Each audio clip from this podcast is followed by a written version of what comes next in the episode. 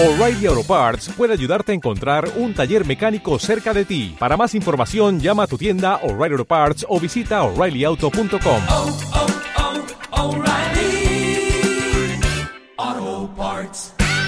Entendemos por fracaso escolar. Sin querer buscar grandes definiciones, solo dos ideas.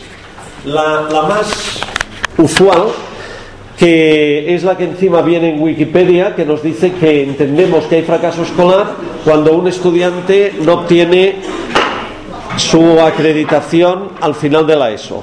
Entonces se dice que ahí hay fracaso escolar. Y cuando decimos este treinta y tanto por ciento de fracaso escolar, nos remitimos a esto sabiendo que esto es el fracaso escolar visible, porque de los alumnos que aprueban la ESO, pues sabemos que si un 30% no aprueban, luego hay otro 10, 15% que aprueba y, aprueba sin, sin estar bien madurito, ¿no?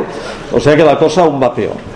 No obstante, eh, la idea de fracaso escolar es mucha más amplia.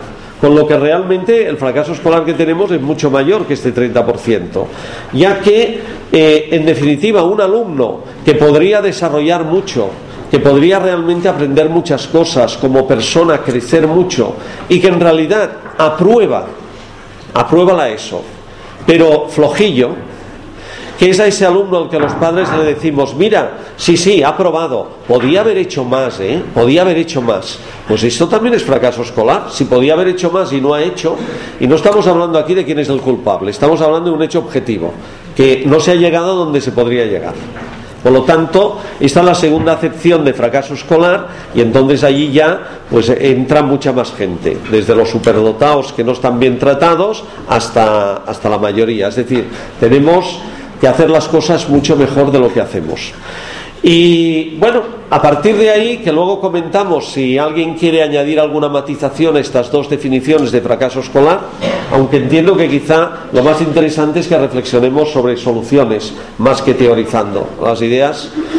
Eh, permitidme que repase brevemente dónde están los tres grandes focos de fracaso escolar, las tres grandes causas. Por una parte hay los factores que son ajenos a la escuela y al estudiante. Y ahí está estos a los que nos agarramos a menudo para echar pelotas fuera. La familia, hombre, de tal palo tal astilla, con estos padres que se puede esperar y tal. Bueno, pues claro, efectivamente es verdad. Determinadas familias pues son eh, el origen de un fracaso escolar que está allí. La administración educativa, que no siempre hace las cosas bien, vamos a ser eh, cuidadosos, no siempre hace las cosas bien. Por lo tanto, sin duda, estas decisiones también generan muchas veces eh, fracaso escolar, porque se hacen las cosas mal. La sociedad, ¿qué decir de la sociedad? Tal como no está, con la telebasura, con esta falta de valores y tal. Bueno, pues esto es una realidad. Y es una realidad en la que si os parece, hoy no vamos a entrar, la vamos a dejar ahí. Porque en realidad eh, la forma de afrontar esto pues es distinta a lo que hoy venimos a hablar. Hoy venimos a hablar de técnicas que podemos hacer en el aula. Y esto es un marco que está omnipresente, pero podríamos fácilmente divagar si nos mm, entramos por estos vericuetos. Y, se trataría de ir a aspectos más prácticos y que pudiéramos salir de aquí cada uno con un par o tres de ideas nuevas eh, aplicables en la realidad que tenemos. Pero bueno, queda abierto a, que, a lo que queramos hacer. Somos soberanos de dedicar el tiempo a lo que queramos. El segundo bloque de fracaso escolar es cuando son factores que ya dependen del propio estudiante y van desde los que sí que podemos afrontar con las técnicas de las que vamos a hablar, que son estos déficits educativos debido a que hay alumnos que les faltan conocimientos y habilidades previas, por esto fracasan, les faltan técnicas de estudio, les falta motivación, les falta autoestima. Ahí, con lo que vamos a hablar esta mañana, podemos incidir mucho. Luego hay los trastornos neurológicos de tipo cognitivo, Ahí con lo que vamos a hablar esta mañana ya incidiremos poco, que van desde los déficits de atención y hiperactividad, que quizás sí que hay técnicas relativamente sencillas para poder eh, abordarlos bien. Temas del dislexia, se dice que hay un 25% de alumnos que, que, tienen dislexia, aunque muchas veces no nos enteramos en mayor o menor grado, ¿no? Eh, hasta aspectos ya pues mucho más eh, problemáticos como los retrasos madurativos, etcétera. Hay otro tipo de trastornos neurológicos que afectan sobre todo a la conducta y al aspecto emocional y que van desde cosas eh, leves, eh, problemas, disfunciones leves de sociabilidad del alumnado, dificultades de adaptación, hasta aspectos tan graves pues, como los alumnos psicóticos o autistas. Y finalmente están las problemáticas de tipo físico. Nosotros en las técnicas que vamos a tratar hoy, sobre todo nos podremos ver de encontrar soluciones al primer bloque y un poquitín en algunos aspectos de los demás. No estamos aquí reunidos para analizar técnicas contra el fracaso escolar para alumnos con retraso madurativo y tal. Pues no, para esto nos habríamos reunido sobre todo con psicólogos especialistas en el tema y tal, pues que, que tienen uh, una información en más profundidad. Lo que nosotros podemos abordar sobre todo es lo que hacemos en el aula, lo que se hace en el aula, por lo tanto, y luego hay un tercer bloque de causas de fracaso escolar y que es la, la propia escuela. Eh, lo que hacemos en la escuela a veces genera fracaso escolar y ahí tenemos algunas de las cosas que pasan y que también podemos hablar de ello, porque esto sí que está en nuestra mano el hacer frente. Por lo tanto, de lo que vamos a hablar es de cómo, de todo el fracaso escolar, yo estimo al menos que alrededor de un 50% del fracaso escolar son estas causas de, debido a lo que hacemos en la escuela o la diapositiva anterior, debido a falta de motivación, de autoestima, de conocimientos previos, y es de lo que vamos a hablar de cómo lo podemos afrontar. Luego hay otro 50% o 40 o 30 de fracaso escolar que son palabras mayores y que requiere unos tratamientos mucho más específicos ¿eh? y que sería cuestión de tratar en otro momento. Bien, a partir de ahí, ¿cuál es la principal técnica que pongo aquí sobre la mesa y ya abriremos nuevamente un turno para, para ver?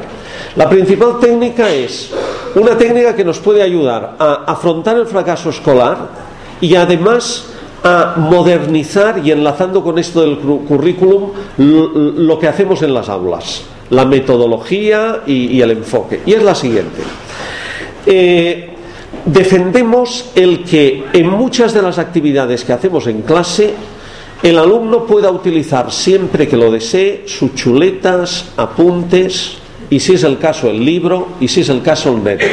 Es decir, defendemos que el alumno pueda trabajar, pueda hacer cosas, pueda ver de resolver los problemas y los proyectos que le ponemos delante, pero no a partir de lo que previamente ha estudiado de memoria, sino a partir de toda la información a su alcance. Y defendemos que esto se haga no solamente en clase, que varias de las actividades que se hacen en clase sean así, sino que además luego a la hora de hacer exámenes de los que puntúan, de los que valen de verdad, también la mitad de los exámenes, por decir algo, sean de este tipo.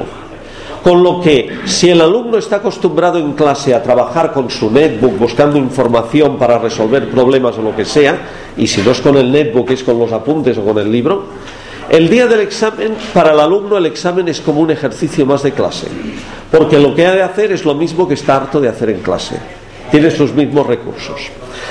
Todo esto lo fundamentamos tanto en el tema de las competencias, del que ya antes hemos comentado un poco, y que básicamente quiere decir focalizar en el hacer, como eh, lo, argumentamos en otro esquema conocido de, de, todos nosotros, de nuestra época de estudiante y demás, que son la famosa taxonomía de Bloom.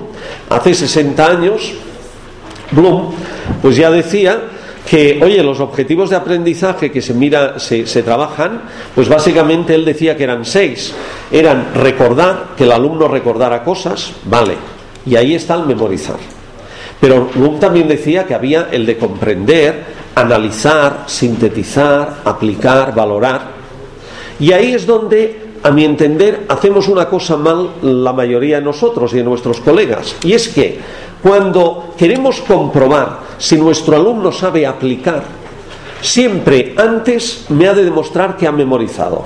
Cuando quiero que mi alumno me demuestre, me demuestre, que sabe hacer una valoración crítica de un poema, siempre antes le pongo algo para que me tenga que demostrar que ha memorizado ciertas cosas.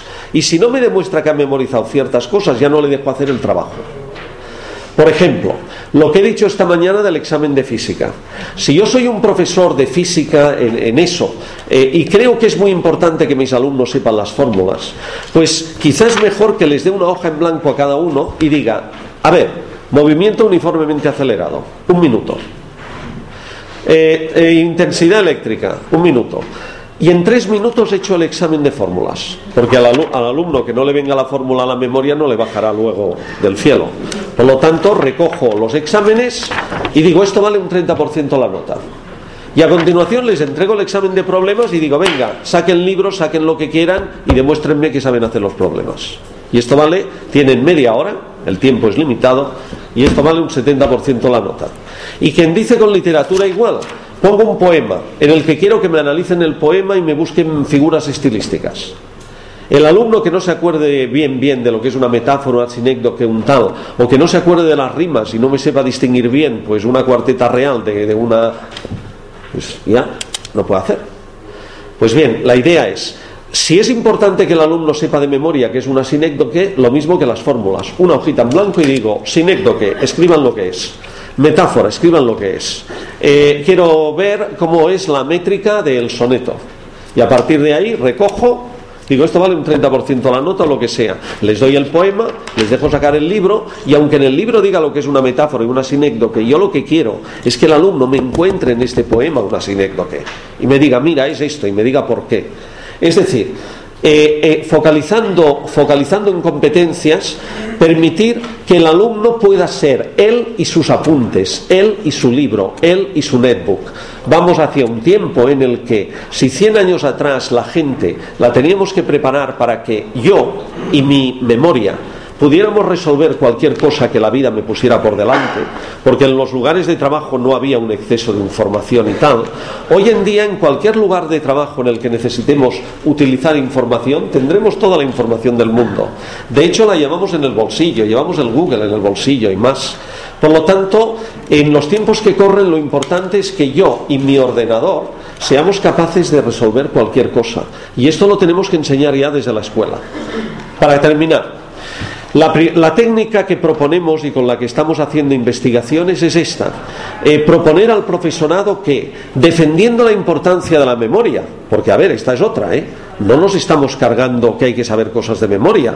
Eh, yo estoy hablando con un vocabulario que es el que tengo.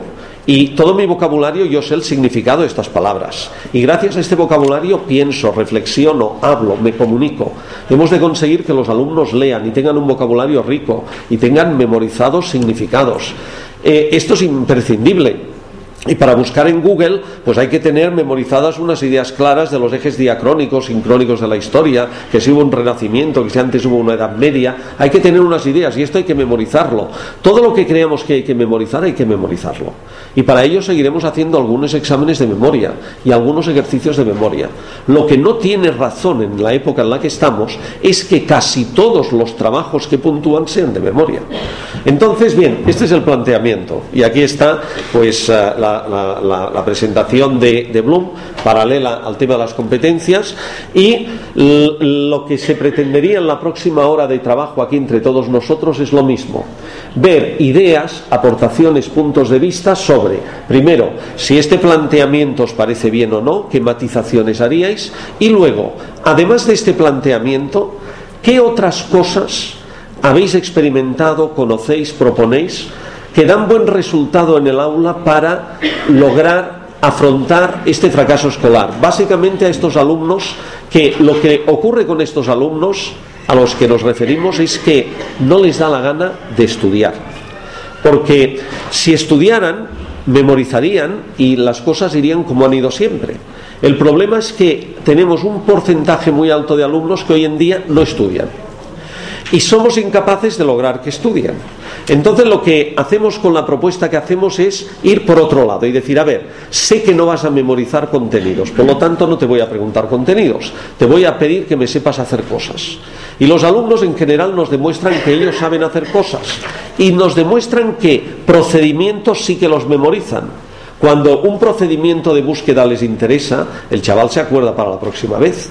Lo que no se acuerda es de los datos fácticos, de, de la información esta a peso, que afortunadamente es la que, gracias a Google y compañía, podemos tener siempre encima. Pues nada, abrimos igual que antes, turno de palabras.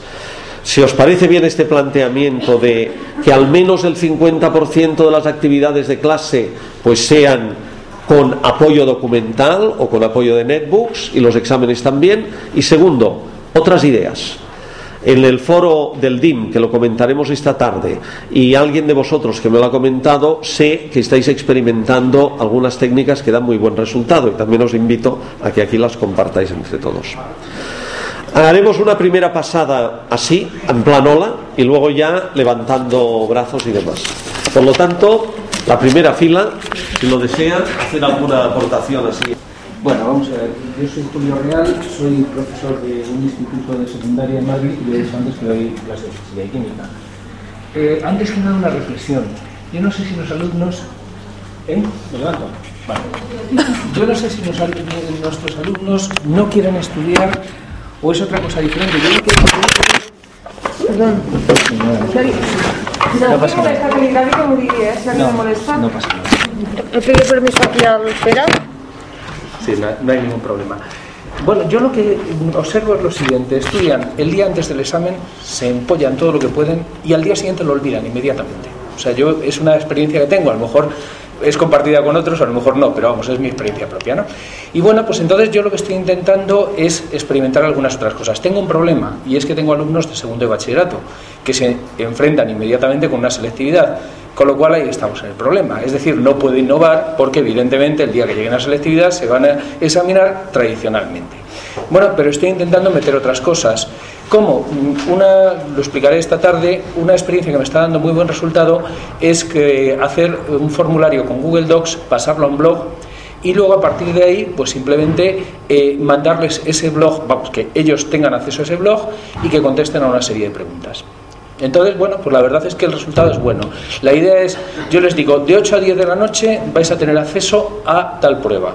Entonces ellos entran, les engaño, les digo que voy a controlar la IP para ver que no lo estén haciendo dos a la vez, pero bueno, pues tienen otras opciones y es que hablar con un amigo, con un hermano mayor, etcétera, etcétera. Yo no me meto demasiado, porque a mí lo que me interesa es que aprendan la mayoría. Si hay alguno que quiera hacer trampa, pues ¿qué le vamos a hacer? Tampoco puedo hacer nada, ¿no? Y entonces, ¿eh? También se aprende. Entonces, bueno, pues la idea es un poco esa. Entonces, pues simplemente cada cierto tiempo les pongo en, en, un blog una serie de cuestiones, ellos me las escriben y la verdad es que luego, pues lo veremos, porque las ventajas de, de los formularios de Google Docs es que luego te sintetiza muy bien la información te da pues eso, el, yo que sé, en pruebas más o menos objetivas de sí no, te dice pues el 80% lo han, lo han hecho bien, el 20% mal, etcétera, etcétera, que bueno, que sí, te, te, sintetiza bastante y te da una idea más o menos aproximada de si esos alumnos han logrado aprender algo. Bueno, no quiero entretenerme más porque hay mucha gente que quiere hablar y tampoco es. Gracias. Seguimos. Eh, segunda de Vilena. Tercera. ¿No? Bueno, si hay brazos, empezamos levantando brazos y cuando ya me pierda y sea incapaz de controlar, ya haremos la. Quien quiera hacer algún comentario, pues Sí, estaba. En principio,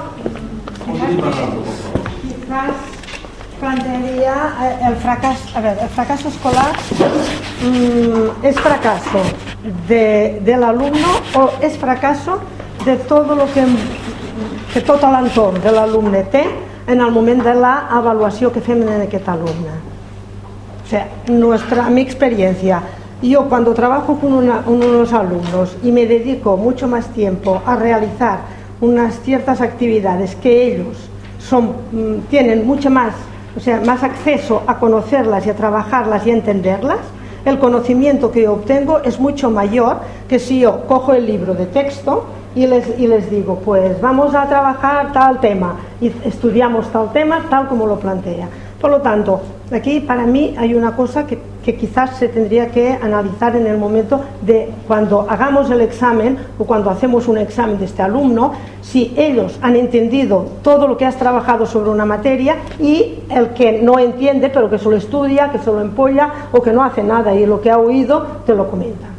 ¿Eh? Por lo tanto, es evidente, un alumno así, si no entiende una cosa, por más exámenes que les hagamos, no puede, eh, no, te, no te hará el examen. Y después otra cosa que yo también, mm, por lo menos en eso, ¿eh? en el bachillerato, y quizás es otro planteamiento, pero en la ESO yo creo que no podemos evaluar a un alumno solamente con los exámenes que te hace, que te hace, que le haces hacer tú un examen. O sea, un alumno de la ESO no puedes decirle tres exámenes, cuatro exámenes en un trimestre y después darle una nota. Un alumno, para mí en la ESO, viene tres días, cuatro días, cuatro horas que está contigo a la semana y hay que evaluar todo lo que hace este alumno desde que entras tú en clase hasta que te salga. Y después le puedes hacer un examen, le puedes hacer otras cosas. Pero para mí la evaluación tiene que ser completa, desde una actividad que te puede hacer, una intervención y todo esto, para mí hay que evaluarlo. Por lo tanto, para mí evaluar a un alumno solamente un examen no creo. Yo, para nosotros, la mayor parte de los alumnos sería un fracaso total. Con la diversidad que tenemos y los problemas que tenemos, si evaluáramos así, de esta manera, con solamente con exámenes, sería un fracaso total. Y creo que nosotros hacemos muchas cosas y muy buenas. Y que trabajamos mucho y que los alumnos no fracasan aunque no te hagan los exámenes que podrían hacer. Eh, estoy completamente de acuerdo con José.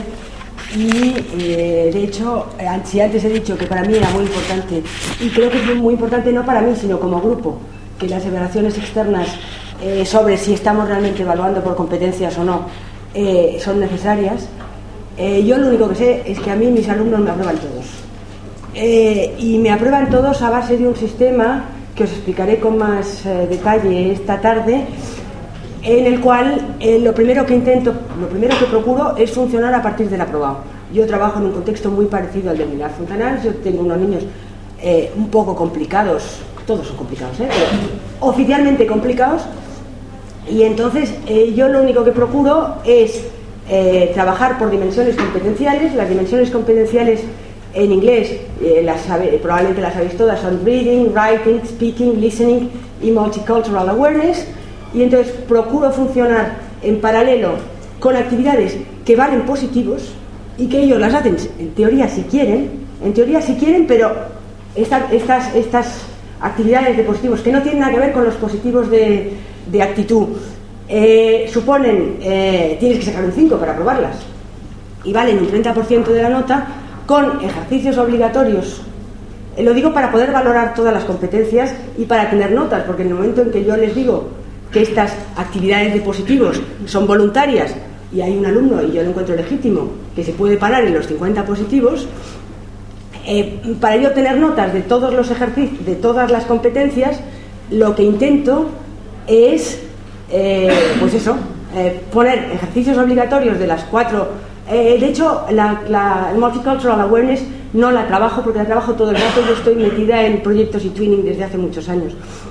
Y entonces, pues eso, combino las dos cosas y ¿qué les explico a ellos? Les explico, llego a clase y les digo, chicos, el 30% de la nota son positivos, son vuestros, y el 20% eh, de la nota es actitud, y para mí, hoy que empezamos clase, todos tenéis un 2. O sea, simplemente lo que tenéis que es que no estropearlo. Por lo tanto, el 50% de la nota es vuestro y el 50% de la nota es mío.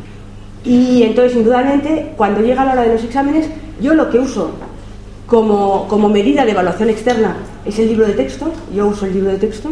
Por suerte, todavía me he librado del uno por uno, que a mí no me interesa nada, entre otras cosas porque yo ya estoy en e-twinning y yo no puedo estar el 100% de mi tiempo en, en Internet. Por lo tanto, cuando lo resuelva, no sé cómo lo resolveré. Pero a mí el libro digital eh, no es una cosa que me conviene, entonces estamos trabajando, corriendo, haciendo wikis gramaticales para intentar librarnos, cuando nos toque, del libro digital.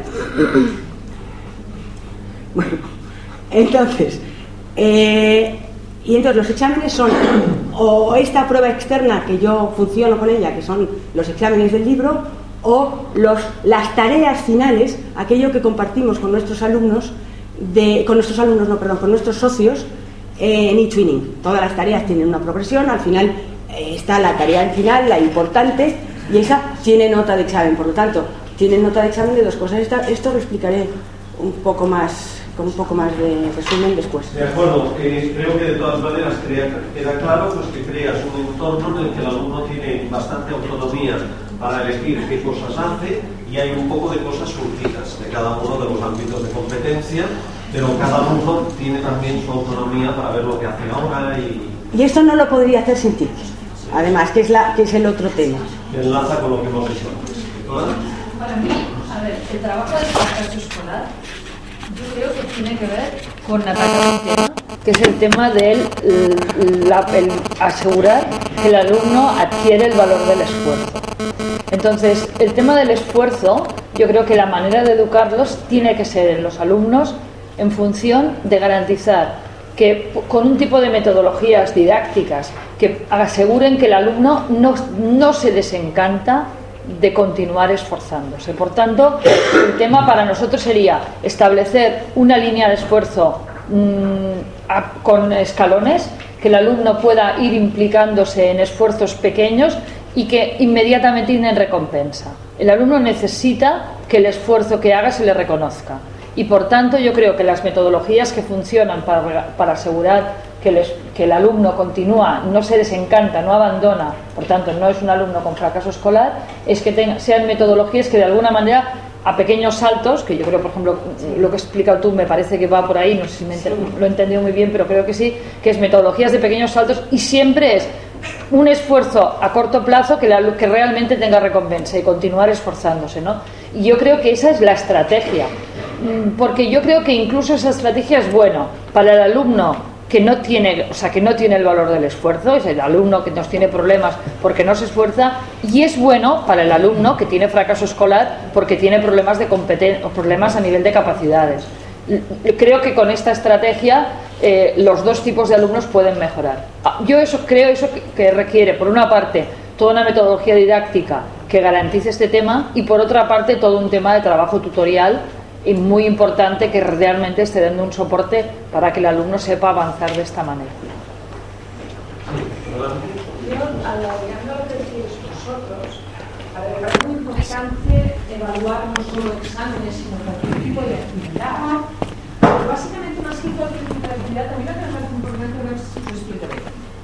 es que el alumno se le evalúe diferentes capacidades, o sea, que tenga distintos sitios donde agarrarse. No sé si me explico. El alumno que es muy bueno escribiendo, pero que cada vez que me tiene que hacer una ecuación no entiende nada, si yo le hago un examen de problemas puro y duro, lo fundo suponiendo que solo le haga un examen.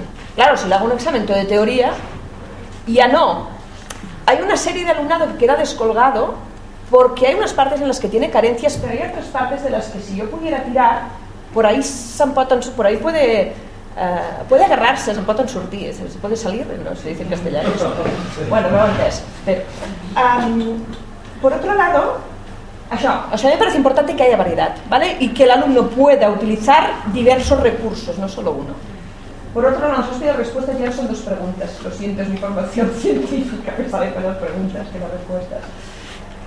A veces me pregunto, cuando hablamos de fracaso escolar, ¿cuál es el mínimo que toleraríamos? O sea, ¿realmente podríamos llegar a fracaso escolar cero? No sé si os evaluaron en la universidad, a mí me lo hicieron con aquello de la curva de Gauss, que el profe decía de entrada qué fracaso tenía.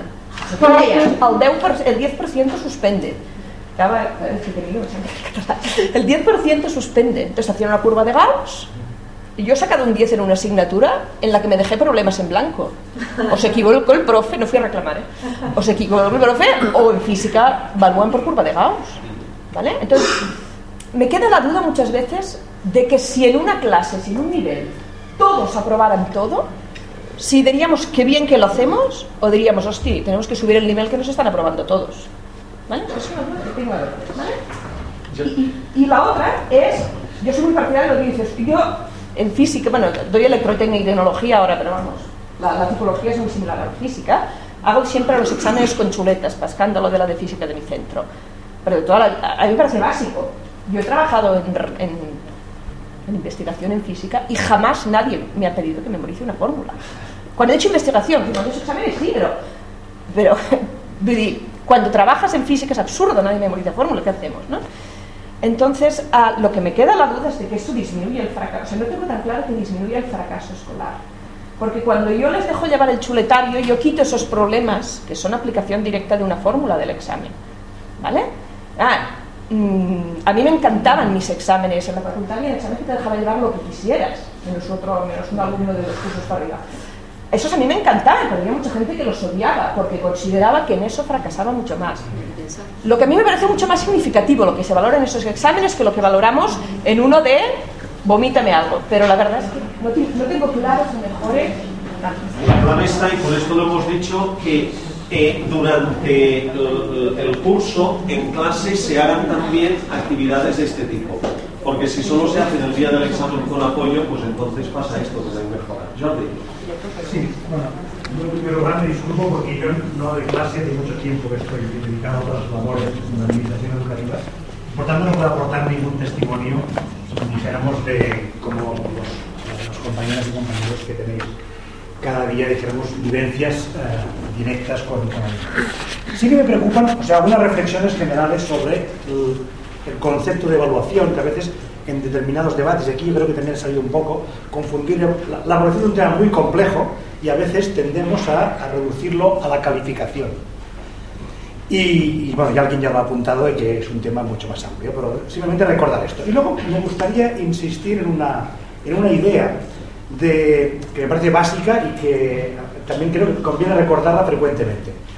Eh, los alumnos creo que es fundamental que, se, que sepan de entrada lo que se espera de ellos, que sea explícito lo que se espera de ellos, porque si no, y todos lo recordaréis, yo lo recuerdo ya de, de, de, de hace tiempo atrás, pero estoy seguro que todavía sigue repitiendo, que dos de las preguntas, que dos de las preguntas clásicas antes de una prueba, control, examen, evaluación, es qué va a entrar en el examen, qué va a entrar en la prueba y cómo será la prueba. Estos son dos ejemplos, que ya me lo diréis si todavía se siguen repitiendo estas preguntas, pero los tienen que alertar de que alguna cosa hemos, nos hemos olvidado antes de empezar la unidad didáctica, el curso, la secuencia didáctica, etc. Es decir, hacer explícito qué se espera de aquella unidad que aprendan los alumnos. Y voy a poner un ejemplo eh, tomado de una metodología que están usando en Francia para evaluar por competencias. Tema sobre el que tenemos mucho camino por recorrer. ¿eh? Mucho camino por recorrer. Un ejemplo eh, de una metodología de evaluación por competencias donde concretamente se ha desarrollado para la competencia digital, pero en algunos centros en Francia se está aplicando a otros contextos. La primera, la, competencia digital en Francia, y antes alguien lo ha apuntado aquí, eh, la, insuficiencia en cuanto a, a, la especificación de nuestras competencias, estoy totalmente de acuerdo. Hace falta desgranar más, poner indicadores más concretos a, a, a los criterios de evaluación eh, competenciales que figuran en los decretos curriculares, estoy de acuerdo. Eh, está ampliamente detallado. Hay una serie de indicadores donde se especifica en las distintas dimensiones que tiene la competencia digital, pues eh, estos indicadores en qué consisten. Entonces, lo que se, eh, lo que se, ha, lo que se ha desarrollado es un, es un programa donde al, al, principio de la etapa educativa, en, en, en, las, en la, la, escuela o en la educación básica francesa, hay una competencia digital para primaria, otra para lo que sería la ESO y otra para lo, la, el bachillerato, diseño. El alumno sabe, al empezar la etapa, en qué consisten todos los indicadores de la competencia digital. Los tiene explícitos y sabe que se espera de él eh, que tiene que desarrollar a lo largo de, de los 3-4 cursos que dura la etapa. Y cualquier alumno escoge eh, qué aspecto quiere o, o, o, cree que tiene adquirido. Por ejemplo, si uno de los indicadores, ahora lo voy a decir eh, de memoria, puede ser que no sea este, pero si uno de los indicadores es eh, retocar una imagen digital, y el alumno dice, cree que ya en primero, en primero de eso ya es consciente de que ya sabe retocar imágenes digitales, marcará aquello como ya conocimiento o, o, habilidad o destreza o competencia o subcompetencia adquirida. Y esto desencadena un proceso en el que el, su tutor, su tutora, el, profesor que tenga asignada la, supervisión de esta evaluación, va a desencadenar una petición. Fulano ha pedido que ya sabe eh, retocar imágenes digitales. Y va a pedir, bien, hay, hay, ocasiones, hay tipos de indicadores que piden eh, una prueba, una, una, demostración, una evidencia, en definitiva, de que tú ya sabes eh, retocar imágenes digitales y en otras ocasiones el mismo tutor puede validarle aquella, aquella subcompetencia porque ya ha comprobado en tareas habituales en el aula de que eh, eh, es, evidentemente ya sabe desarrollar esta, esta tarea. Es un modelo que yo creo que mm, tiene mucha profundidad porque es un mecanismo de explicitación de lo que se espera y es un mecanismo en el que traspasa al alumno la responsabilidad de él preocuparse por los aprendizajes que tiene que adquirir y dárselas a su propio ritmo. Yo creo que es un tema para, para reflexionar en profundidad, ¿eh? es decir, el, eh, el modelo de, de que todos evaluamos el grupo de alumnos de las mismas cosas al mismo tiempo, que es lo que estamos habitualmente acostumbrados a, a aplicar, a desarrollar, con este, con este esquema aplicado, insisto, a la competencia digital, pues introduce variables interesantes. Eh, bueno, yo lo que propongo al, grupo DIM en este caso es de eh, estudiar, analizar, eh, hacer un poco de, de, dijéramos, de, de- perspectiva sobre este tipo de materiales, porque puede darnos bastantes inputs de, mecanismos alternativos, dijéramos, a los formatos dijéramos, establecidos y, tradicionales que tenemos de evaluación. Simplemente quería apuntar esta, Sin duda es un sistema más serio y también, pues esta cartilla, este, este- esta cartilla que hay pues para digamos, primaria eso y demás, va paralela a lo que sería la cartilla de las notas convencionales de las asignaturas. Con lo que es un enfoque mucho más serio, por ejemplo, que el que tenemos aquí, donde se habla mucho de competencias, pero luego a la hora de la verdad seguimos evaluando las asignaturas. Allí, eh, tal como apunta Jordi, pues hay pues esta cartilla y además de que las asignaturas se siguen trabajando con tal, pero hay determinadas competencias que, que- hay que tener acreditadas eh, al, final del, al final del camino. Y si no, por lo que he leído, cuando se detecta que hay algún alumno que lo que se espera que, que se tenga no se tiene adquirido, entra en unos sistemas de, de recuperación, ¿no? Es decir, se le, se le orienta hacia unas sesiones para trabajar esto que no ha sido capaz de alcanzar cuando debía alcanzarse. Un planteamiento, ya digo, pues que lo encuentro muy serio y que ojalá en algún momento, ya que aquí somos bastante dados a imitar a veces a los franceses, a los ingleses, pues pienso que es, es bueno al menos de, tomar referencia. Vamos a ver, más ah, adelante.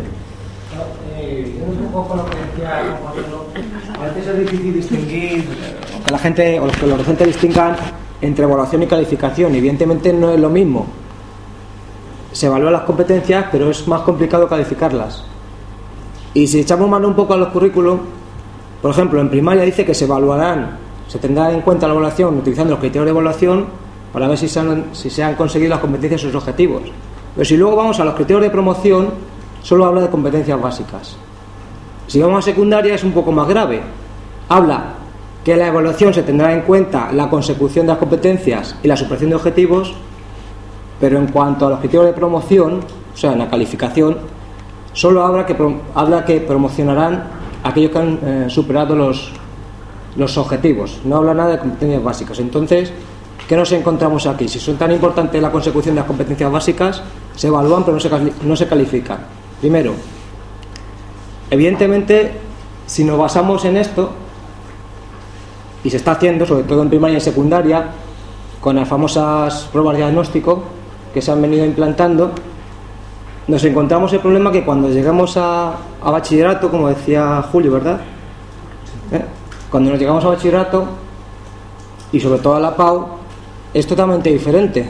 Por ejemplo, una de las pruebas de eh, una prueba de diagnóstico de la competencia matemática le plantea le, le plantea eh, un texto sobre la bicicleta. Estamos hablando de competencia matemática que evi- evidentemente a la hora de trabajar las áreas influyen varias competencias.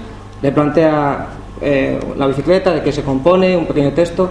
Y luego una de las pruebas es, decía, si vas, eh, si vas dirección al colegio y te va dando el aire en la cara y tú vas en dirección este, cuando vuelvas a tu casa y te da el aire en la espalda, ¿en qué dirección, de qué dirección sopla el viento?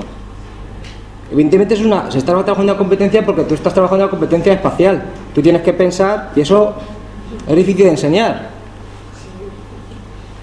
Entonces se está basando, se está basando la educación de primaria y secundaria en eso. Las pruebas de evaluación también, pero cuando llegamos a bachillerato y, a y, a las pruebas de PAU es totalmente diferente porque se está basando en la capacidad memorística, sobre todo, en muchas áreas. Entonces, en cuanto a las administraciones, creo que algo se tienen que replantear porque van por diferentes caminos, creo yo. Seguimos.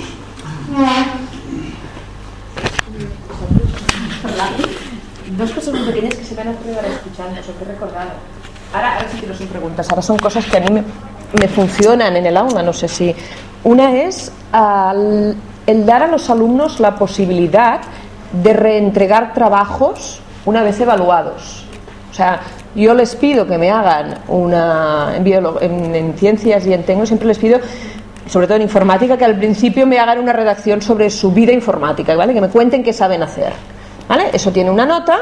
Bueno, hay quien te entrega tres líneas y le pones un 2, porque le dices, hijo, he hecho una plana, de- una, cara de folio y esto no es una cara. La posibilidad de que reentreguen. Si tú me lo vuelves a hacer, yo te lo vuelvo a corregir, o sea, equivocarte, bueno, mejor si no te equivocas, pero equivocarte no es un error, tienes la posibilidad de arreglarlo, ¿vale? Yo te digo lo que haces mal y si tú me lo vuelves a hacer bien, pues claro, te lo cuento bien, ¿vale? Esa es una a mí me funciona. A mí me funciona. La otra cosa es que a mí la, el pedirles a ellos que también se evalúen, o sea, utilizar rúbricas, que yo corrijo la rúbrica, ellos evalúan su rúbrica. El acuerdo tonto que hacemos en clase es, si la diferencia es de menos de un punto, es tonto el alumno, pero si la diferencia es de menos de un punto, cuenta la nota más alta, sea la mía o la suya. Si la diferencia es de más de un punto, te vienes a hablar un día conmigo a la hora del patio y vemos dónde salen los dos puntos de diferencia, que esto no puede ser. ¿Vale? Y en todo caso manda mi nota cuando es de dos puntos, ¿eh? la diferencia, ¿vale? Y sirve para que ellos se den cuenta de lo que hacen mal y luego me lo reentreguen. A mí me suspenden muy pocos, pero también es verdad que eso tiene un inconveniente. ¿eh? Una semana antes de la evaluación te llueven trabajos de todos sitios, ¿vale? O sea, todo el mundo rehace todo. Pero la verdad es que el índice de suspenso es muy bajo. Ya me callo. Yo quiero hablar de otra línea, pero que creo que también está vinculada con el tema Es el tema de los alumnos que, tienen un nivel suficiente como para llegar a las competencias mínimas o a los mínimos con relativa facilidad. Esos alumnos también llegan a ser, llegan a ser un problema a veces de fracaso escolar porque se, se desencantan del aprendizaje. Yo ahí creo que el tema de los objetivos adaptables y a distintas capacidades creo que es fundamental. Yo con lo que explicaba Jordi ahora estaba realmente, eh, creo que bueno, el sistema es bueno, pero de alguna manera pensaba yo que cuando el alumno este es capaz de mm, consigue la competencia mínima que es pues modificar imágenes aplicando, le tendría que saltar una competencia superior, ¿no? Que de alguna manera le, le estimulara y le fuera un reto para continuar aprendiendo. Yo creo que uno de los elementos que nos pasa en las aulas es que también tenemos un sector por arriba de alumnos que a veces también se nos desencantan y, y tienen fracaso escolar. Totalmente. Eh, perdón, ¿no? No, yo quería escuchar la experiencia no mía, pero bueno, no sé si sabéis que eh, me gusta grabar. Entonces, eh, no sé, en, en Espiral, en Espiral, hacemos podcast y estamos buscando experiencias interesantes, casos de éxito, di- diríamos, ¿no? Entonces, hace poco eh, estuvimos hablando, lo hacemos en directo, luego se graba y se queda en podcast, lo digo porque lo podéis escuchar. La experiencia del profesor de José, eh, José Luis Castillo, de Almería, donde él explicaba lo que hace en su clase de biología con alumnos de primero y segundo de eso. Entonces os lo explico muy brevemente porque me, me gustó mucho.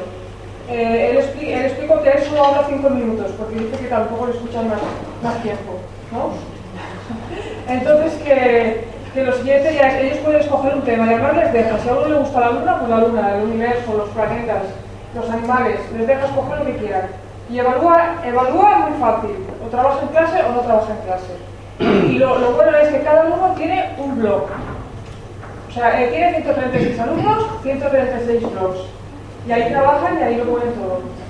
Bueno, y si queréis ir más, eh, más en concreto, lo, podéis escuchar en, audio. No sé, me, lo explico muy sencillo, pero ahí. Yo ahí quisiera aportar eh, tres ideas al hilo de todo lo que ha salido. Primero, el tema en el que tenemos claro que hay que aplicar la evaluación continua por varios motivos.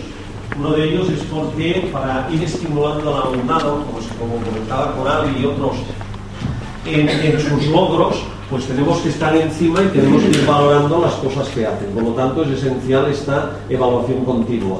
Y esta evaluación continua nos permite felicitar a un alumno que aunque esté por debajo de la línea roja de los aprendizajes, competencias básicas, pero va avanzando. Y le podemos felicitar aunque desde otra perspectiva uh, sumativa absoluta, pues tendríamos que decir muy mal, muy mal, ¿no? Pero, pero él va avanzando. Tenemos múltiples motivos para esta evaluación continua y sabemos que la evaluación continua nos permite conocer bien al alumno, hacerle acompañamiento y de esta manera pues darle la mano, guiarle, etc. Por lo tanto, bien, no obstante, eh, eh, eh, de alguna forma tenemos claro que lo deseable es que al final del camino el alumno tenga unos conocimientos, competencias, saberes básicos y también tenemos de alguna forma que acreditarlo. Y entonces allí, más allá de la evaluación continua que hemos ido haciendo, llega momentos en los que tenemos que hacer evaluación sumativa. Y en esto estaremos de acuerdo. Ahora, incluso en esta evaluación sumativa, parte de la evaluación sumativa se puede hacer con apuntes, libro, ordenador, porque el objetivo de hoy es que una persona con lo que le acompañe sea capaz de ser competente en lo que convenga. Yo pongo ejemplo yo mismo. Yo mismo cuando voy por sitios, doy cursos, conferencias, lo que sea, soy yo y mi ordenador. Cualquier cosa que salga o la sé yo, o sé dónde encontrarla, o diré públicamente, lo siento, pero esto está fuera de mi ámbito. Lo tengo claro, mi, mi valor soy yo y mi, y, y mi entorno, mi ordenador con los conocimientos, los enlaces, las personas que conozco para decir, mira, esto yo no lo sé, pero lo sabe esto. O las personas a las que yo consulto cuando he de saber algo y digo, oye, ¿me echas una mano en esto de esta wiki y tal, que estoy aquí, que, estoy encallado en tal? Sea quien tengo que ir. Y rápidamente puedo obtener respuesta. Y esto es lo que les hemos de enseñar a nuestros alumnos. Por lo tanto, incluso en la evaluación continua, eh, defendiendo esto, evaluación continua sí, pero una parte memorística y otra con instrumentos, porque evaluamos sobre todo competencias en sentido amplio hacer. Luego otro aspecto y es que muchas veces nos quedamos efectivamente en las competencias básicas. Y tal como comentaban Coral, pues al hilo de lo que decía Jordi, pues hay que ir continuamente estimulando al alumno. Y las competencias básicas son básicas, pero, pero no es nuestro objetivo. Nuestro objetivo es que el alumno llegue a lo más posible. Por lo tanto, también nos urge, pasa es que a veces lo, lo, lo esencial que es que todos pasen no nos deja ver la urgencia que tiene el que esta línea de, de y luego de las competencias básicas que hay, pues la tenemos que seguir trabajando. Y finalmente una última aportación que enlaza también con lo que comentaba Nuria y habéis comentado varios de estos entornos de trabajo que con apoyo TIC permiten que el alumno sea más autónomo y podamos hacerle más seguimiento y tal. Yo allí añadiría un elemento más y es la importancia fundamental de que los alumnos adopten el rol de profesor. Eh, en estos momentos puedo estar equivocado, pero para mí la estrategia didáctica más poderosa es organizar la clase para que los alumnos sean los profesores, en la medida de lo posible. En la medida lo posible. Que los que más saben, y esto es una receta vieja, en la escuela nueva está llena de gente que ya lo decía, y antes también. Eh, que los alumnos que saben pues hagan de profesores para los que no saben, les ayuden, con lo que aprenderán mucho más y además se responsabilizan y tal. Que consigamos en el aula crear un ambiente de decir, a ver, eh, el objetivo de todos es que tiremos todos adelante. Y luego, por supuesto, estimular los, los talentos y tal de cada uno. Pero sencillamente aportar aquí el, el papel este de poner al alumnado en juego de que sea profesor. Profesor corrigiendo trabajo de los otros compañeros. Profesor explicando los temas en la pizarra profesor también siendo tutor. Un alumno que va muy mal, pues mira, hay un alumno que va muy bien que es su tutor y que cada día le pregunta y le anima y tal, hace un poquitín y luego a mí me da parte posteriormente. Bueno, son ideas pues que van en línea y que quería complementar a lo dicho. Jordi. No, mira, a mí lo, lo que comentabas de este rol del alumno como, como tutor, eh, que había una frase de de que uno aprende realmente algo porque es capaz de enseñarlo. Bueno, sobre esta idea hay un grupo de trabajo de creo que es de la Universidad de Stanford que ha desarrollado, están desarrollando un software que llaman uh, uh, Teachable Agents, ¿eh? agentes enseñantes, ¿eh? más o menos sería. entonces, recomiendo que le echéis un vistazo, buscar Teachable Agents en, en Google y vais a dar con este grupo de trabajo que, eh, tal como um, uno lo inter, al menos lo interpreto yo, eh, es una especie de software parecido, ¿eh? a lo que serían, lo que fueron los tamagotchis en su, en su momento, no los de pasar listas, ¿eh? al tamagotchi que tenía, había que darle de comer y había que despertarlo, había que... Y se trata de entrenar a unos agentes virtuales eh, y la, la tarea del alumno es de entrenar, de enseñar a estos agentes, que luego participan en concursos, hacen tareas, etc. Es decir, una idea sugerente, es un enfoque de aplicar esta, esta metodología a, a elementos virtuales. Sí, eh, esto ya se hace en la escuela rural hace muchos años, ¿eh? Esta metodología es de la escuela rural 100%. Sí, sí, sí, sí. Eh, sí, una- yo creo que lo importante sería desdramatizar el día del examen. ¿Eso qué significa? Eh, los, los chavales muchas veces cuando llega, tú le dices el día 21 hay un examen, pues ya automáticamente tienen un miedo, un miedo escénico. Entonces integrar el examen en el aula, o en la clase de forma que parezca un día normal, una prueba normal o una actividad normal. Y además rellenarlo de contenido de manera que sea una actividad de aprendizaje, no sea un tribunal que está allí eh, ajusticiándolo, sino que sea una actividad más de aprendizaje. Y otra idea que se me ocurre, que, que llevo pensando en ella algún tiempo, es que los alumnos propongan las preguntas de los exámenes. Eso no es tan complicado en un momento determinado. Hombre, en matemática, yo soy de matemática, quizá, bueno, pues me traen hojas de problemas o actividades o lo que sea, y entre todos decidimos cuáles son las que... Entonces eso quizá a ellos les da, primero que aprenden algo, porque lo buscan, buscan información, eh, se plantean situaciones, no todos, pero algunos, algunos se habrá que, que se planteen esa situación, y luego lo ponen en común y se sienten un poco importantes a la hora de, de elaborar, la- de, de participar de forma directa en la evaluación. Son hacen de profesores, ¿no?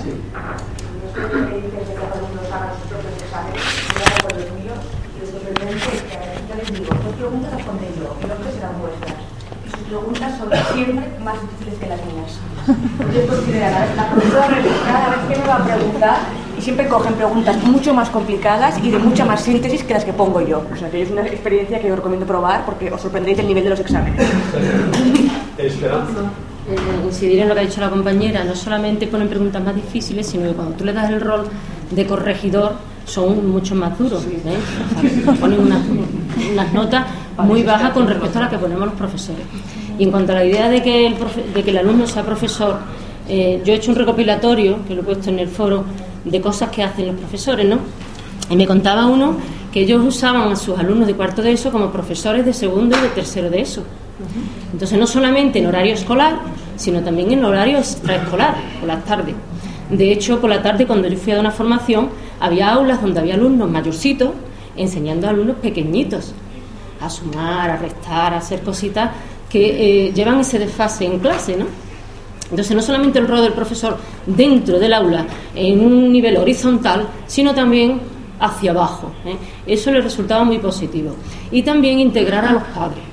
En otro aula había una madre enseñando a un alumno que no era su hijo, que era alumno de otro, de otro nivel y de otro- que no tenía hijos ni siquiera en ese nivel, en esos niños, ¿no? Y eh, incorporar también asociaciones culturales en los centros, no dentro de nuestra clase, evidentemente, sino en esos horarios extraescolares donde los llenamos de actividades de judo, de no sé cuántos, de no sé quito, intentar también un taller donde las asociaciones ayuden a esos alumnos.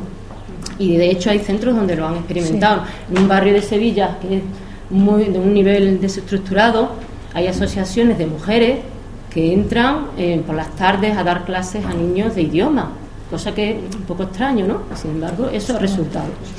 Y bueno, otras ideas de hacer tipos de exámenes, pues un profesor me contaba que él grababa, y lo voy a contar esta tarde, él grababa en vídeo eh, los posibles controles. Y el vídeo era uno bien, correcto, ¿eh? con soluciones correctas, y otro con soluciones incorrectas. Entonces se le dejaba a través de la multimedia, ¿eh? usando los equipos, los netbooks que tienen los niños en casa cerrados y que lo llevan y lo traen al colegio, pero que no lo usan. ¿eh? Esa es la experiencia en algunos centros en Sevilla. Usando la multimedia, eh, les ponía unos vídeos donde una cosa era correcta, la otra era incorrecta, y entonces el alumno a través de su proceso eh, decía, pues bueno, este es el resultado, este no era el resultado. Y bueno, hay muchas experiencias que esta tarde os contaré, pero todas van por cosas innovadoras. Lo que sí me, me cuenta casi todo el profesorado con el que yo conecto es que hacen múltiples cosas, muchísimas, muchísimas, y ya inventan lo indecible, ¿no? y que luego, bueno, el fracaso escolar, pues siempre hacen echándole la culpa a otros elementos, ¿no? que no son los suyos.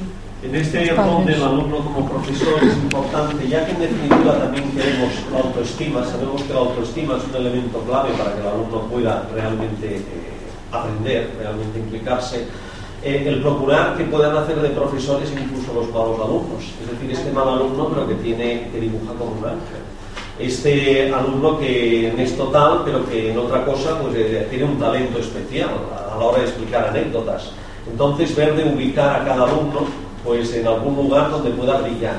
Y ahí es donde tiramos una vez más del hilo de esta autoestima y miramos a ver de conducirle poco a poco hacia los terrenos que, nos interesan más. Vamos a ver, por ahí, adelante.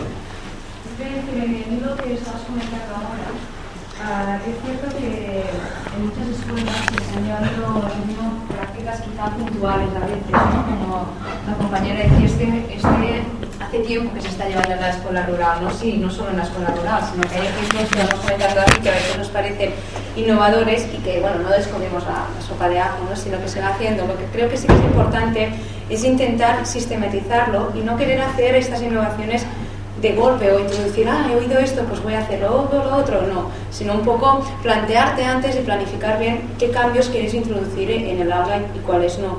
Y en la línea que estabas diciendo ahora, del hecho un poco de tutoría entre iguales, ¿no? del rol del, profesor, que es cierto que en otros países tenemos experiencias y súper enriquecedoras, pero que en nuestro propio país también tenemos muchas, ¿no? y que a veces también debemos potenciar lo que se está haciendo aquí. Y a raíz de esto, por ejemplo, también hay una web sobre tutorías entre iguales, donde hay muchas experiencias en diferentes áreas que justamente la está llevando un profesor desde la Universidad Autónoma y que colabora con la Universidad de Stanford y quizá allí podemos encontrar también experiencias muy concretas de compañeros nuestros del pueblo del lado, ¿no? y quería también hacerlo. Luego, mm, cuando decíamos, mm, bastante cuando has recogido las tres ideas en la última, hablabas bastante, Pera, del, del aprendizaje, ¿no? del rol del profesor en cuanto a ayudar al compañero a enseñarle un poco. También puede participar, y luego lo habéis citado ya aquí un poco, en el tema de, de la evaluación. ¿no? Y pensando en eso, hablamos bastante de la tutoría en clase, pero también hay experiencias muy ricas con tutorías en clases uh, de niveles inferiores, por ejemplo. Y aquí se puede trabajar mucho estas fortalezas y debilidades que ahora estabas diciendo. ¿no? Yo recuerdo, por ejemplo, un crío que uh, una escuela que están haciendo tutoría entre iguales en cuanto a aprendizaje de la lectura. Y había un niño que estaba bastante desmotivado y por una parte porque anímicamente, y lo que decías de la autoestima, estaba muy bajo, ¿no? porque él pensaba que, bueno, que no había nadie peor que él, que era el más atrasado de la clase, así. Cuando llega un cuarto, los de cuarto tutorizan a los de P5 en cuanto al aprendizaje de, la lectura. Y este chico cambió el chip completamente ¿no? y se vio valorado porque el profesor actuó también con picardía, porque en el momento de hacer parejas de tutores, pues lo puso con un niño que también le costaba aprender. Y luego él se sintió realmente muy motivado y cambió todo su, su actitud frente al aprendizaje, ¿no? Porque él podía aprender, pero aparte de aprender, era que yo tengo que enseñar a otro, por lo tanto, tengo que practicar en casa un poco de lectura. Y lo que nunca hacía, que era coger un libro, empezó a cogerlo, ¿no? Es un ejemplo muy puntual, pero hay muchos ejemplos de estos estilos, ¿no? Quiero decir que un poco también. Y luego también como descarga del docente, ¿no? Porque a veces nosotros como profesores, claro, todo esto implica mucho tiempo, ¿no? ¿Cómo lo podemos hacer si compartimos este rol un poco con los propios alumnos, el hecho de que se autoevalúen a ellos mismos, iniciar la coevaluación y así, también nos libera a nosotros un poco en, de carga. Sí. Perdona, me has nombrado. Solamente quería preguntarte la experiencia, el nombre de la experiencia. Tutor, tutor. Tutorías entre igual, lo, donde El nombre de la experiencia, para poderla buscar en Del professor, de autor, del professor de la- de l'autònoma, has dit. Sí, el profesor de la autónoma esta quieres decir. Sí. La tutoría, buscas tutorías entre iguales o David Durán y te va a salir la web con varias experiencias. David Durán. David Durán, sí. Esperanza, cuando quieras. un tema muy, muy importante, el tema de la coordinación, la coordinación pedagógica. El hecho de que el profesorado que entra en un aula eh, no esté bien coordinado se nota mucho en los resultados académicos de ese grupo. Si el profesorado se ve una vez al trimestre y es un cantanotas, pues ahí no hay un esfuerzo, no hay un esfuerzo, no hay una valoración de esos alumnos eh, en un diario, ¿no? en la evaluación continua, como decía la compañera. Un centro donde el, el equipo educativo se reúne al menos cada 15 días y eh, resuelven temas de ese 30, ese 20% que tienen en ese aula de fracaso escolar y hacer actividades en conjunto encaminadas a ese 20%, a ese 30% y que el alumnado vea que todo el profesorado está con él, que está eh, intentando hacer medidas eh, para que salga y le da ese rol y le ayuda, eso facilita muchísimo. El tema de la coordinación para mí es fundamental. Eh, por aquí, adelante. Yo antes terminaba la otra intervención hablando de qué entendemos por fracaso. Yo entendería por fracaso mm, si yo cuando acabo la evaluación de un grupo de alumnos, eh, lo único que conozco de un alumno es el examen que me da y la nota que le pongo. Para mí este es el fracaso importante, sobre todo en la ESO. Porque veo la evaluación no como una eh, película que se hace por, por fotografías fijas, sino como una película que se hace con composición de imágenes en movimiento.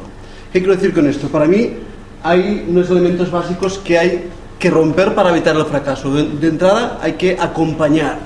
Acompañar, es decir, observar y conocer qué vive, cómo lo vive y cómo evoluciona el alumno para poder facilitar la ayuda que sea necesaria.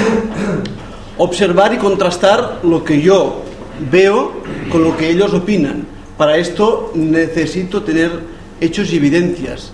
Yo utilizo, como hablabas tú, el tema de los blogs. Tengo 53 alumnos y cada uno tiene su blog. Algunos tienen 5 blogs, porque diferentes temas requieren diferentes blogs para no mezclar ni eh, cruzar informaciones.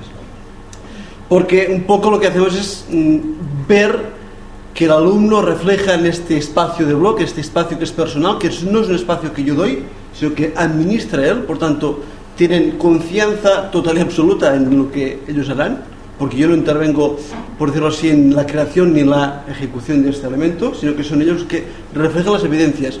Y luego, para poder cerrar este proceso, es cerrarnos, bueno, cerrarnos, encontrarnos a menudo con el alumno o la alumna en cuestión. No espero al final del trimestre, sino que durante el trimestre, un mínimo de una o dos veces, si puedo dos y si puedo tres, tres, dedico una clase o parte de una clase a coger un grupo de alumnos y hablar de cuál es el proceso y en qué situación se está de aquel alumno. Es decir, si ahora cierro el trimestre, tu nota sería esta. ¿Estás de acuerdo? ¿No estás de acuerdo? Y contrastamos la información. Miramos el blog, qué evidencias hay en el blog que reflejan su proceso, de dónde partía y a dónde ha llegado, y acompañamos también el proceso de evaluación con el uso de rúbricas. Es decir, una matriz de valoración en el cual, pues, mm, tendemos un poco a hacer un trabajo competencial de esta evaluación. Y para mí este es el proceso un poco que creo que tendríamos que elaborar. Sí, eso quizá en pie de página, digamos, tema que tenemos ahora, eh, haciendo énfasis en el tema de la coordinación. Está muy claro que esto es el proceso coordinado, etcétera, pero yo ahora estoy viendo que cada vez es más, quizá, no sé, es un miedo que me está dando, una reflexión que tengo últimamente, es más importante, más estratégica la coordinación a un nivel muy básico de ponerse de acuerdo en herramientas. Todos decimos, yo tengo un blog y mis alumnos manejan el blog, me lo invento, el blogspot. Y mi colega al lado, que trabaja con los mismos alumnos en otra materia, no, yo blogs no, yo utilizo el, Wikis. las wikis porque va mejor. Y el de al lado, eh, no, no, que imparte el mismo grupo de alumnos, eh, maneja otra herramienta. Los alumnos son polivalentes, poli no sé qué, polidimensionales, multi no sé cuántos, ¿no? Yo no sé si toca reflexionar sobre las 5, 6, 8, 10 herramientas.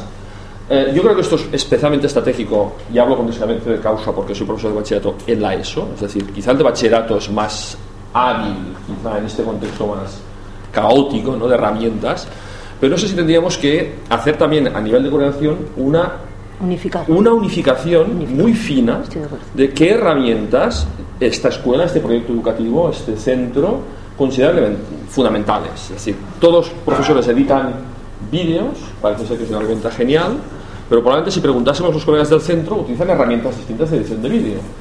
Eh, bueno, ¿qué aprendizajes eh, realizan los alumnos y qué, qué, qué pozo deja ese, e- esa dispersión de herramientas en, en su, en, su, en su proceso de aprendizaje, digamos? ¿no?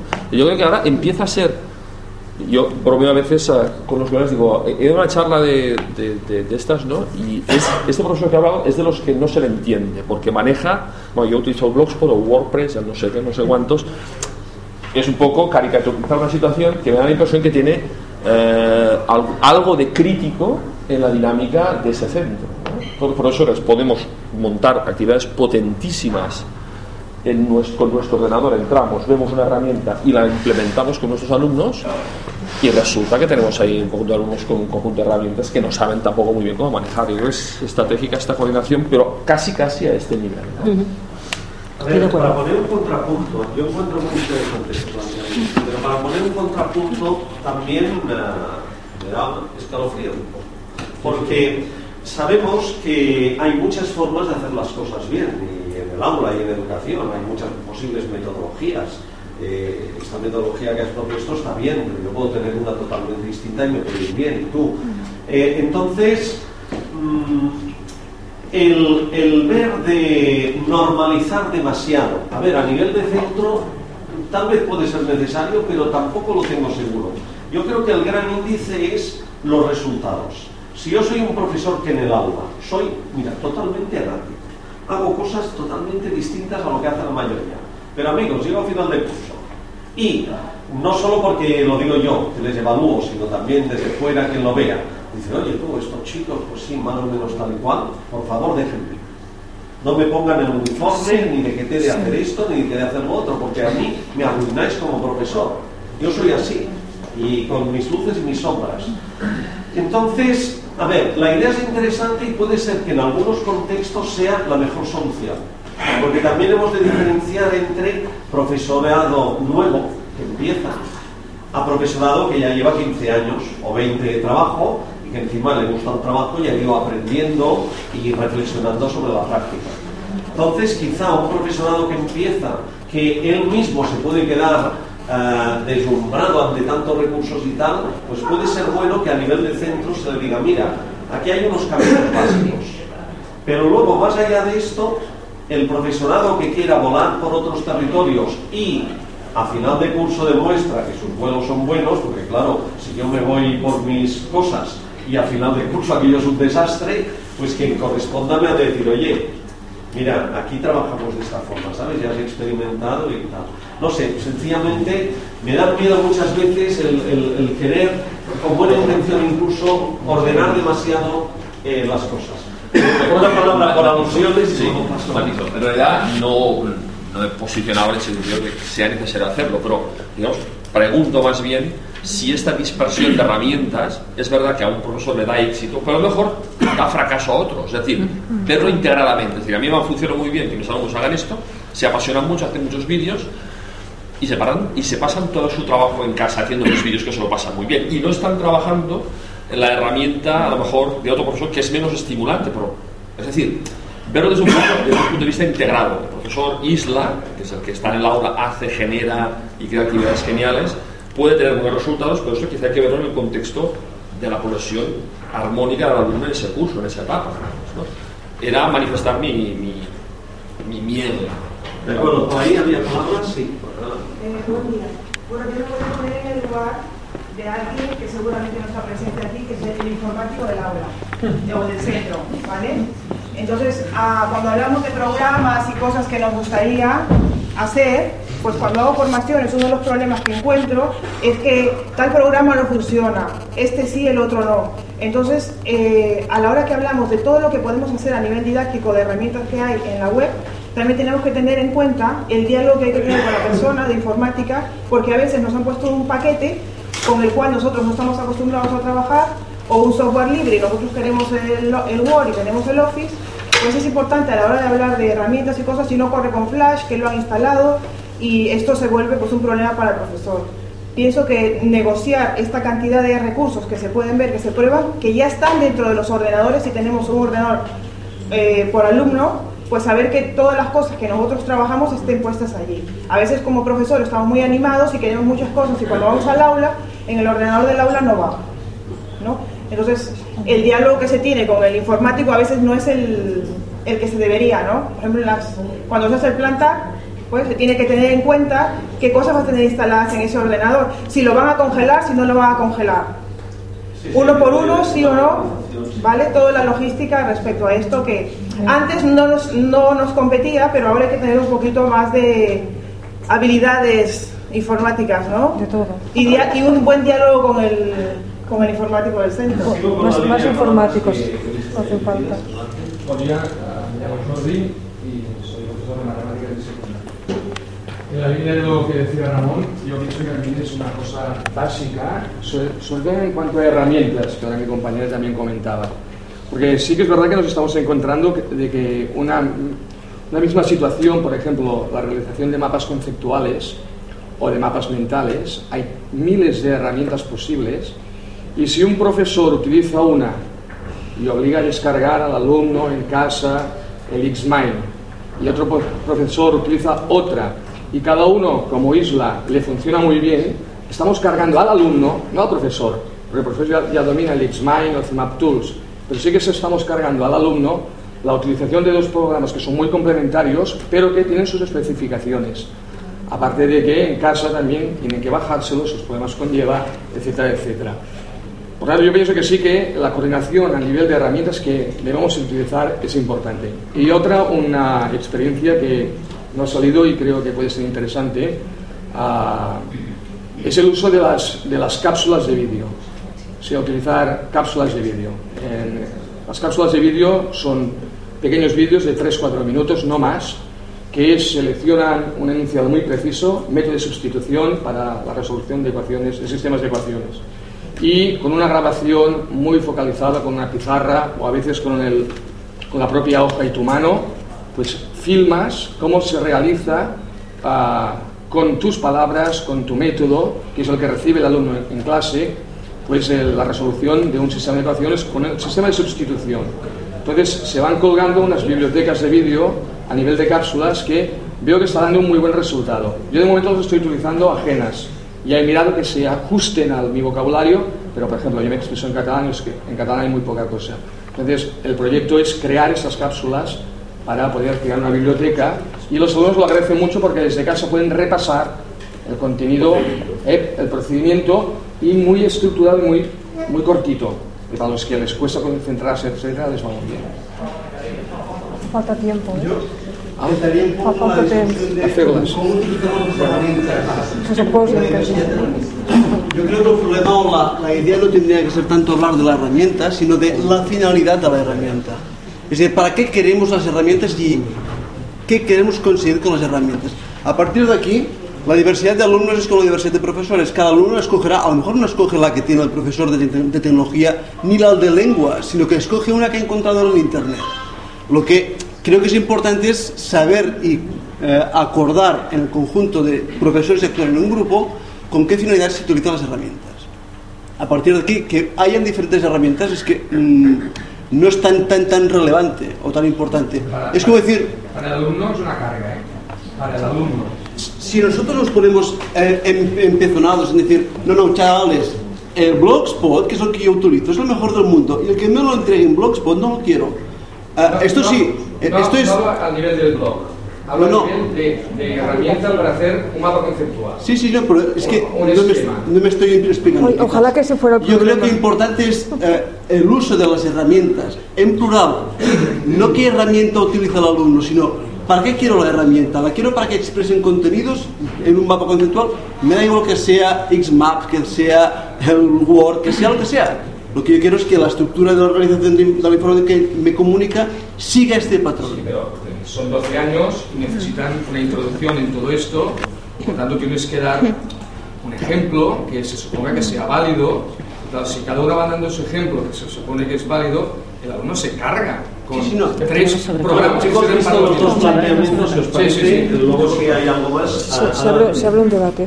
Pues bueno, buenos días, eh, soy Susana Archondo. Yo quería comentarles, tal vez salirme un poquito del contexto de ESO y de secundaria y hablar un poquito de la universidad. Estamos haciendo un trabajo en la Rovira y Virgili que tiene que ver con un trabajo de grupo de profesores, eh, diferentes módulos, y estamos dando un solo trabajo al alumno. Entonces el alumno tiene, bueno, además de hacer otros trabajos que tiene que presentar, tiene un trabajo grupal, agrupa todas estas materias eh, en la carrera de educación eh, social y pedagogía y tienen una nota. El trabajo más fuerte no lo tiene el alumno, porque esta es la primera vez que se está organizando este tipo de actividad.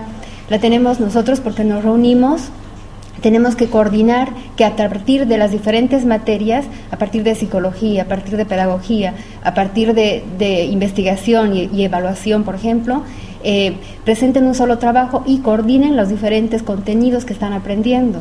Lo interesante de esto es que los profesores ¿no? se reúnen vía internet o vía o físicamente y vamos coordinando cómo vamos a evaluar al alumno. Tal vez una idea podría ser utilizar la tecnología de esa manera, ¿no? reunirnos en grupo de profesores y dar una herramienta, unificar una herramienta para que el alumno, porque no, no, es tanto como aprenda a manejar la herramienta, sino lo que decías, ¿no? tal vez es lo que queremos que él aprenda y queremos que aprenda a hacer, a tener una idea, un mapa conceptual en la mente, no que aprenda a utilizar el CIMAP o otra herramienta. ¿no? Lo mismo pasa con los.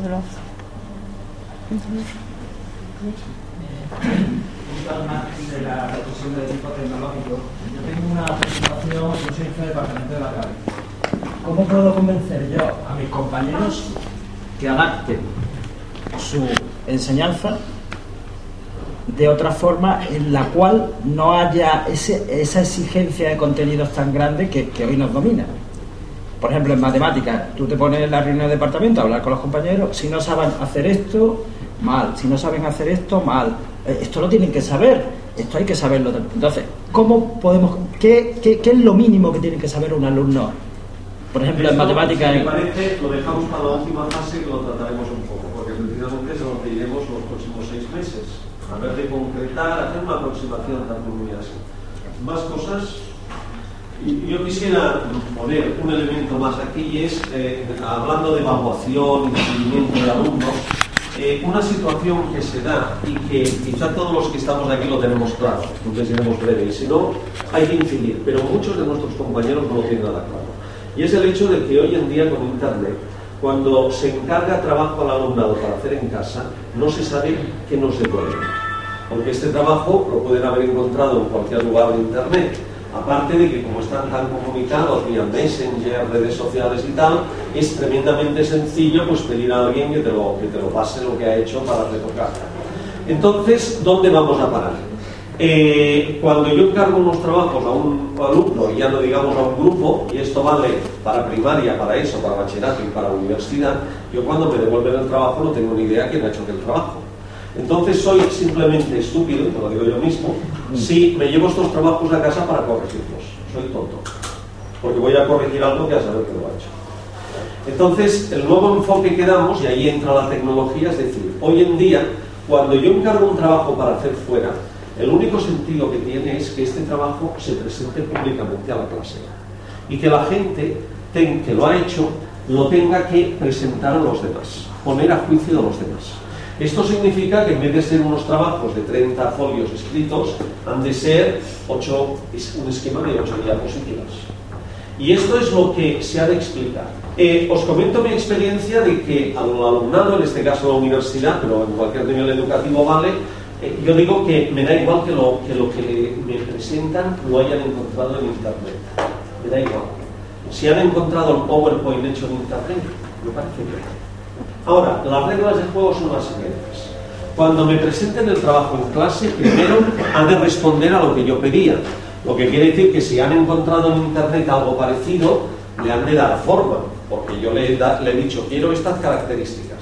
Si no son mis características, pues eh, en esto soy rotundo. Es un cero y no atiendo razones. Mis características están aquí y o se cumple no es un cero. No admito historias. Dos, cuando lo exponen, no vale leer. Luego me han de explicar. Lo que quiere decir que aunque lo hayan encontrado, se han tenido que reunir y decir, ¿qué vamos a decir de la diapositiva 1? ¿Qué vamos a decir de la diapositiva 2? Porque si leen, también soy rotundo. Mira, esto va contra la norma 1. Lo siento, esto estaba loco con un cero. ¿Qué es eso? Por lo tanto, se van de preparar. Más cosas. Me da igual que sea copiado. Me da igual, es que hasta les aplaudo si es un trabajo bien hecho. Digo, oye, qué bien, qué suerte que habéis tenido, que lo pueden decir. Ahora, si aparece allí una palabra y yo les digo, oye, ¿y esto qué significa? Y no me dan razón de lo que significa este nombre, es la norma número dos. Es un cero. No atiendo más razones. Han de controlar el trabajo que llevan, aunque esté copiado. Entonces, fijaros, que lo copien, da igual. Si en definitiva yo cuando era pequeño iba a la biblioteca y, no copiaba copiaba, pero copiaba en papel y luego copiaba la máquina de escribir el trabajo que me pedían. Eh, si se lo encuentran hecho, mejor para ellos. Pero además buscar, antes saber buscar bien. Pero luego le han de dar la forma de lo que he pedido. Luego han de preparar cómo lo dirán. Y luego han de contestar las preguntas que quieran hacer los compañeros, porque pueden pensar que, que hay algo que está mal, y tienen que contestar mis preguntas. ¿Y qué ocurrirá si no contestan mis preguntas? Pues que la nota que va a sacar el grupo va a depender de tres cosas. Primero, del material que han presentado, que me da igual que sea copiado. Segundo, de cómo lo exponen. Y ahí ya saben pues, que van de exponer bien. Y tres, de cómo contestan mis preguntas. De manera que como mis preguntas son a la gente, si yo tengo sospechas que de los tres hay uno que no suele trabajar, puede ser que le haga un par de preguntas para asegurarme si ha trabajado. Y si este me demuestra que no sabe nada, pues igual los compañeros se sientan con un 7 y este se sienta con un 3. Porque la nota depende de estos tres factores. En definitiva, lo que quiero introducir y someto a vuestra consideración es a que hoy por hoy ya es absurdo que encarguemos trabajos a hacer a los alumnos en casa de este tipo, a no ser que nos dé igual, es decir, a no ser que digo, mira, sé que hay algunos que copiarán, otros que no, pero ya me va bien así. Porque si luego me lo he de llevar yo a corregir, no sé lo que voy a corregir. En cambio, aprovechando la pizarra digital y compañía, tenemos la oportunidad de implicar a toda la clase, porque toda la clase puede hacer preguntas y si alguien encuentra errores ortográficos o de contenido, como estoy en evaluación continua, pues también le premio un poco, le, le valoro positivamente, etc. ¿Cómo lo ves? Eh, Es así, ¿verdad? Es decir, hoy en día... eh, Exactamente lo que, exactamente lo que estás diciendo. Yo he introducido este año la evaluación en un grupo de segundo que al terminar el tema o terminar cogemos unos aspectos determinados y los alumnos lo pueden explicar a sus compañeros de clase como ellos quieren. Y entonces lo hacemos con unas pautas, se tiene que explicar si hacemos lo que sea, ¿no? Damos las pautas que, de las cosas que han de salir en la explicación. Y entonces ellos se lo montan en un Power o se lo, explican con unos dibujos que te ponen en la pizarra o en el lápiz y ellos y te tienen que explicar con sus palabras lo que han hecho. Corto, muy corto, ¿eh? ha de durar muy poco tiempo. Siempre dura más, pero ha de durar poco tiempo. Y de esta manera yo he conseguido que muchos alumnos que no entendían una cosa que hacíamos en clase, cuando lo han explicado, lo han entendido y si yo hago muchas preguntas, me las contestan perfectamente. Porque entonces hay el turno de palabras por parte de los compañeros o mío. Los compañeros preguntan poco, ¿no? Pero algunos preguntan. Pero yo sí que pregunto si todo lo que han hecho o cómo lo han hecho, cómo lo han montado y la explicación. Y a mí me ha resultado muy positivo, pero muy positivo. Pero en una presentación de trabajo en grupo dices que detectarías el que menos ha trabajado, a ese le pondrías un 3 y a los otros un, un 7. ¿No merecerían, es una pregunta directa, ¿no merecerían un 1 los que han estado trabajando tontamente y un 4 el que se ha aprovechado del trabajo de los demás si has mandado trabajo en grupo específicamente? Eh, desde, mi, desde mi perspectiva no, pero admito que puede haber profesores que tengan tu perspectiva. Lo tanto, cada uno que tome su juicio. Desde mi perspectiva no. Yo digo esto quiero que se haga en grupo, quiero que participéis todos, les doy unas reglas. Luego, si detecto que se han incumplido, es mi papel. Ahora, admito que haya otro que diga, oye, para la vida, chaval, tú que te lo has montado así, pero si le he descubierto, no es tan bueno, como que me.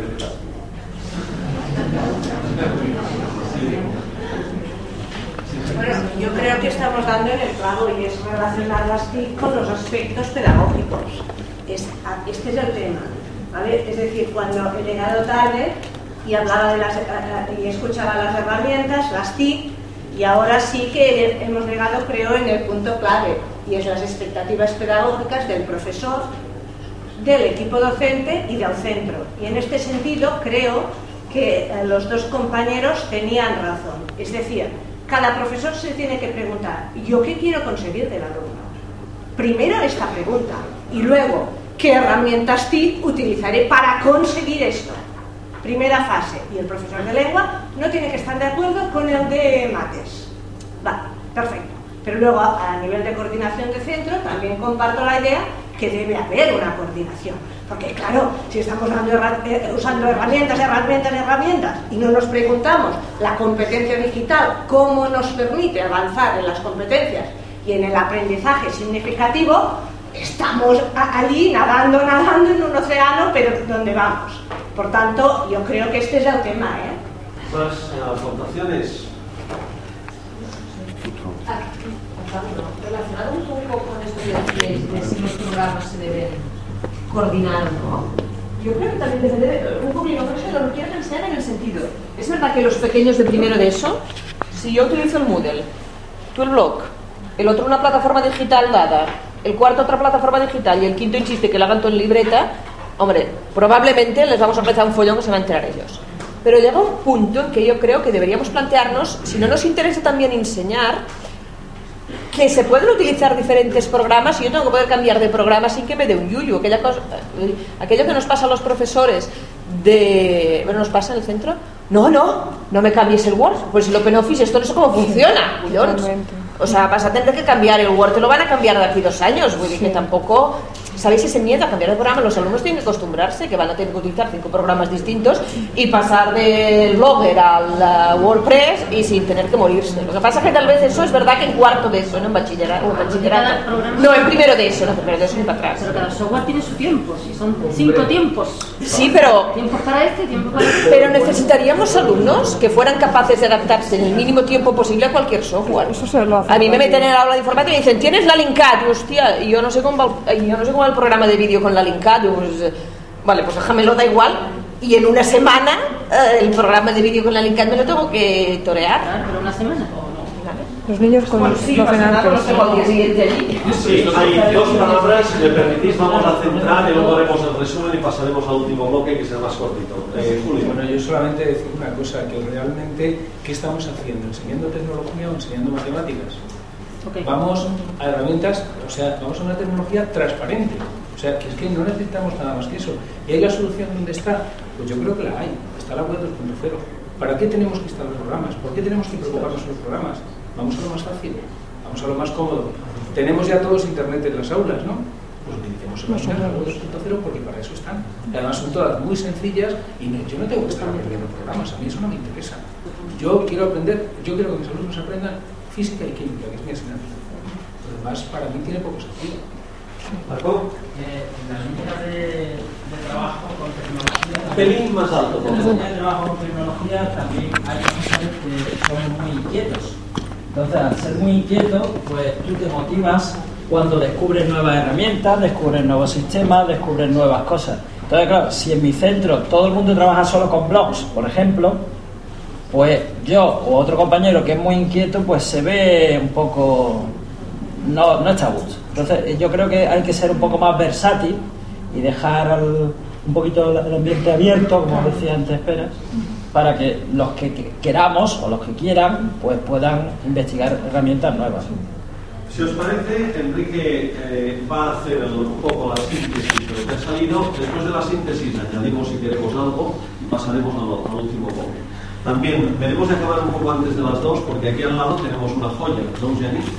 Eh, y si hay alguien que quiere sacrificar algún minuto de, comer menos para verla, tenemos una mesa, un tablet de estos, eh, una mesa de estas interactiva, una pizarra interactiva por mesa, que esta tarde nos la presentarán, pero vamos, que tanto ahora antes de ir a comer, como en el descanso de la tarde, si la queremos tocar y ver, pues está aquí al lado.